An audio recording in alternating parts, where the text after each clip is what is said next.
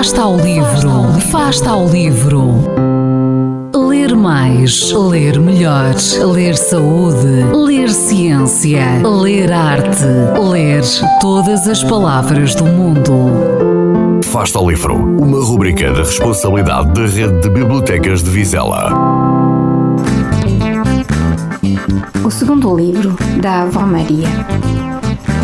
Em toda a sua existência de mais de oito décadas, sempre tinha viajado no único livro que conhecia, o livro da vida.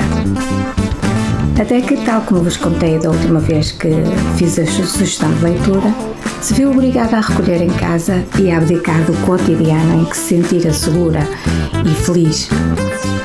Foi então que leu o primeiro livro em papel e foi então que se permitiu a si mesma o silêncio bom da descoberta de histórias de outras vidas, de outros lugares, Canal Vizela e pouco mais, de diálogos entre personagens a que não estava habituada, mas através das quais podia construir paralelismos com o seu mundo. Do primeiro livro da Avó Maria já falamos há umas semanas atrás. O segundo livro da lista da avó é Alfie, o gato do bairro, de Raquel Wells. Foi, mais uma vez, de leitura rápida, mas doce, a adivinhar pela expressão com que devorava uma página atrás outra. Mais uma aproximação a uma realidade que lhe traz algum conforto: os animais domésticos. Adora as duas gatas que tem, além da cadela, da tartaruga e umas quantas ovelhas do vizinho. O livro é realmente uma leitura emocionante para qualquer amante de gatos.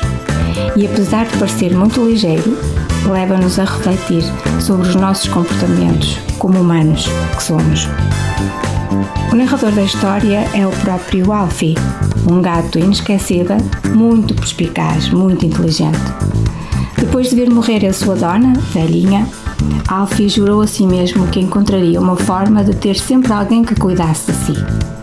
E foi com esta ideia que, depois de algumas aventuras, chegou a passar, uh, chegou a integrar quatro famílias da Avenida Edgar Road.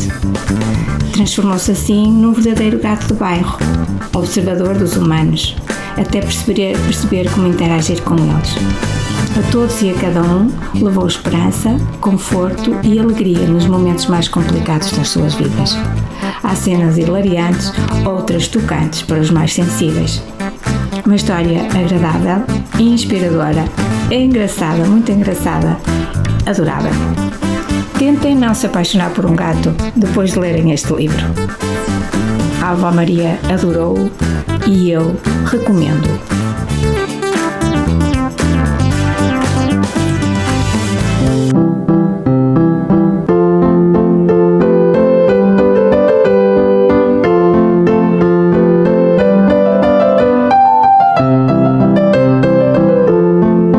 Livro. Quem lê nunca está só.